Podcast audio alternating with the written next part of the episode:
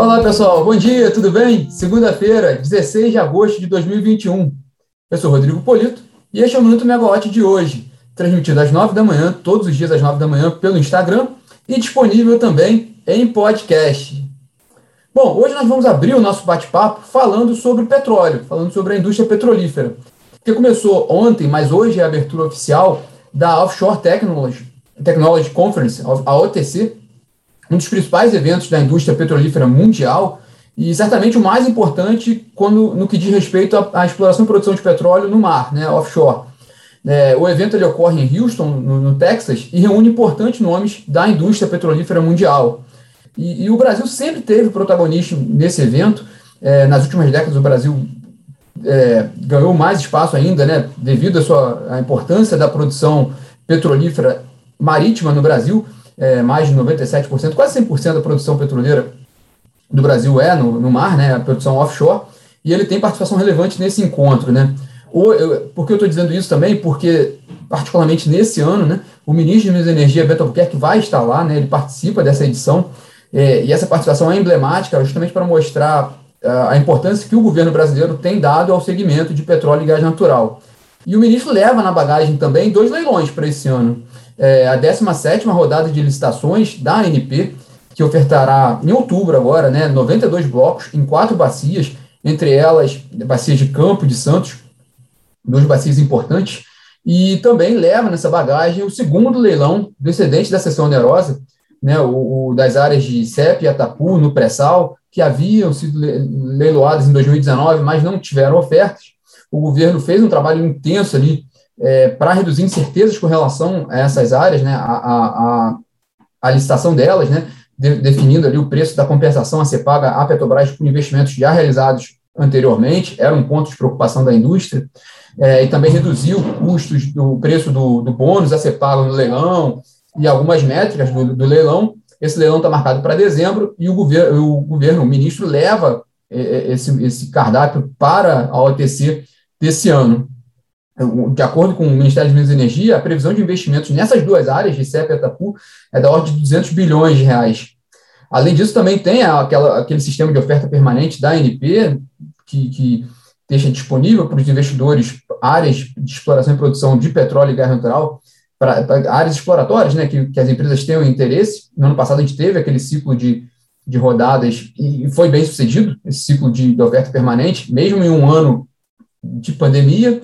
E também, para fechar esse, esse cardápio, tem também o programa de desinvestimentos da Petrobras, com destaque, já que a gente está falando de offshore, né, o campo de Albacora, Albacora Leste, na bacia de Campos, que tem, tem demonstrado muito interesse ali, tem muitos investidores interessados nessas duas áreas da Petrobras. É, além do, do, próprio evento em si, o ministro de Minas e Energia, Beto Albuquerque, ele aproveita esse, esse, esse evento para fazer uma, uma, uma rodada de encontros com investidores, com importantes executivos da, da área de óleo e gás lá fora, né?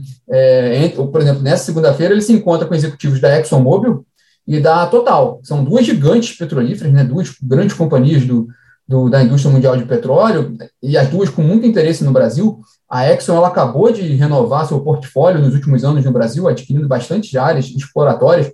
É um dos países ali de, de principal atenção da ExxonMobil nesse momento. E a Total também, né? A Total ela, ela adquiriu importantes ativos no pré-sal, inclusive ela participou daquele primeiro leilão de partilha de produção, adquirindo uma participação no campo de Libra, né, na área de Libra, que agora é o campo de Mero.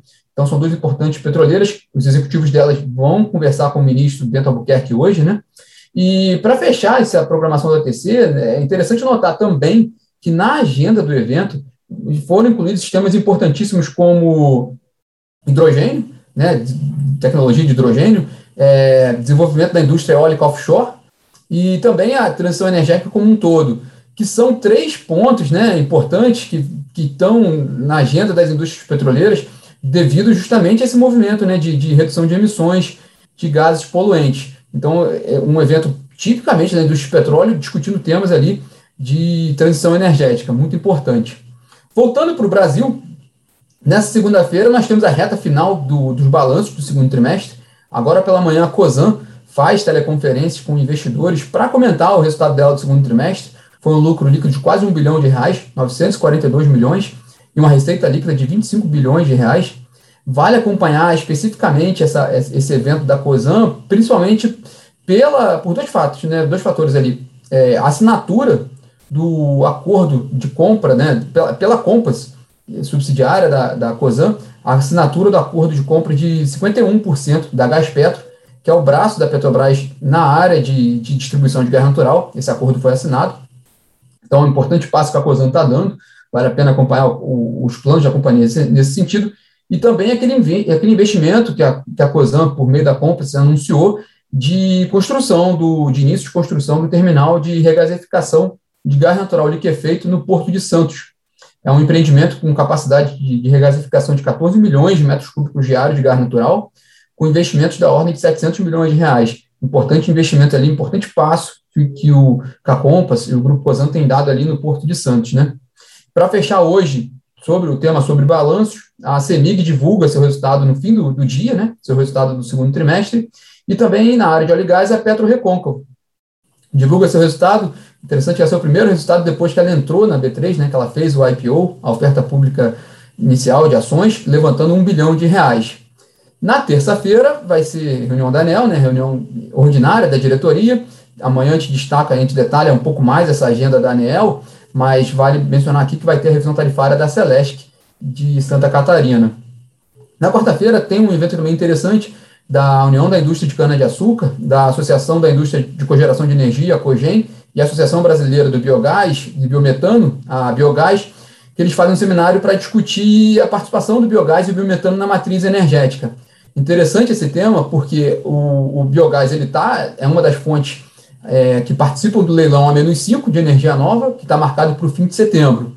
E também porque a CREG, né, a Câmara de Regras Excepcionais, agora criada pelo governo para lidar com essa crise hídrica, tem analisado a possibilidade de aumentar a contratação né, de térmicas da biomassa, aumentar a disponibilidade dessa fonte nesse momento mais crítico de, de oferta de energia, das condições de abastecimento de energia. Né? Então, esse evento também é interessante acompanhar.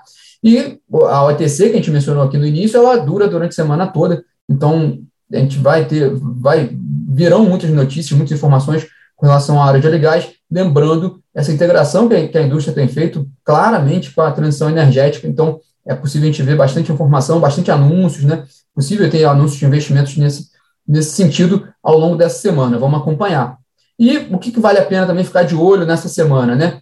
Vale a pena acompanhar um eventual avanço do governo com relação ao programa de estímulo à redução do consumo de energia, né? O, semana passada, o ministro Beto Albuquerque ele sinalizou que está estudando esse tema e que deve ser lançado em setembro esse programa, um incentivo de redução de consumo tanto na indústria, né, tanto de grandes consumidores, como de consumidores residenciais. Então, vamos acompanhar se vem algum avanço nesse sentido ao longo dessa semana. Vale também prestar atenção o que, que pode vir aí com relação ao marco legal da geração distribuída, né? dado que na semana passada houve aquele acordo entre todos os agentes, governo, ANEEL, indústria de energia solar, é, distribuidoras, né? houve um acordo em relação a, a, um consenso em relação ao projeto de lei, né, da, da, do novo marco legal da geração distribuída, então há uma expectativa com relação à a, a, a, colocação desse, desse projeto para votação na Câmara. Também está previsto na Câmara, né, vale a gente acompanhar ali o que, que, pode vir de discussão da reforma do imposto de renda, que faz parte da reforma tributária. É, ele, esse tema teve para ser votado na semana passada, acabou não sendo, e que tem ali, ele tem efeito sobre empresas de energia, as empresas de energia têm acompanhado essa discussão também. Para fechar o nosso bate-papo hoje aqui, é, lembrando só a informação que a Petrobras divulgou na semana passada, logo no fim da sexta-feira, que é importante para o setor. Né? A Petrobras ela adiou para o fim do mês a parada para a manutenção né, da plataforma de mexilhão e do gasoduto Rota 1, que é uma importante via de escoamento de gás natural produzido na Bacia de Santos. É, há uma preocupação com relação a essa operação, devido justamente à necessidade né, de abastecimento do sistema nesse momento mais crítico. É, essa, essa parada estava prevista para agora, para essa semana, né? E ela foi adiada em duas semanas. A Petrobras informou que esse adiamento se deve à parada emergencial não programada para reparar equipamentos na unidade de processamento de gás natural que recebe o gás do Rota 2, do outro gasoduto, né? Dado que teve que fazer essa parada, ela adiou por duas semanas a parada de Mexilhão e do Rota 1. Né? É, a expectativa agora é que essa parada comece no final do mês e que dure 30 dias. é um, é um, é um, o mercado né, e o governo têm acompanhado com bastante atenção essa, essa operação. Ela era necessária, não, não, a Petrobras não teria como adiar. O governo tentou, até negociou, tentou conversar com a Petrobras a possibilidade desse, desse adiamento. Não havia como adiar essa parada para manutenção. Quer dizer, vai adiar agora 15 dias, mas não, não, não tem como não fazer nesse momento, né? É, e o mercado acompanha com bastante cautela por causa do, da oferta de gás e da geração de energia nesse momento agora mais, mais delicado da, da operação do sistema, né? Bom, pessoal, esses são os destaques dessa segunda-feira e dessa semana. Tem bastante coisa nessa semana aí, tem bastante trabalho pela frente, né? Amanhã nós nos vemos aqui novamente. Tchau, tchau.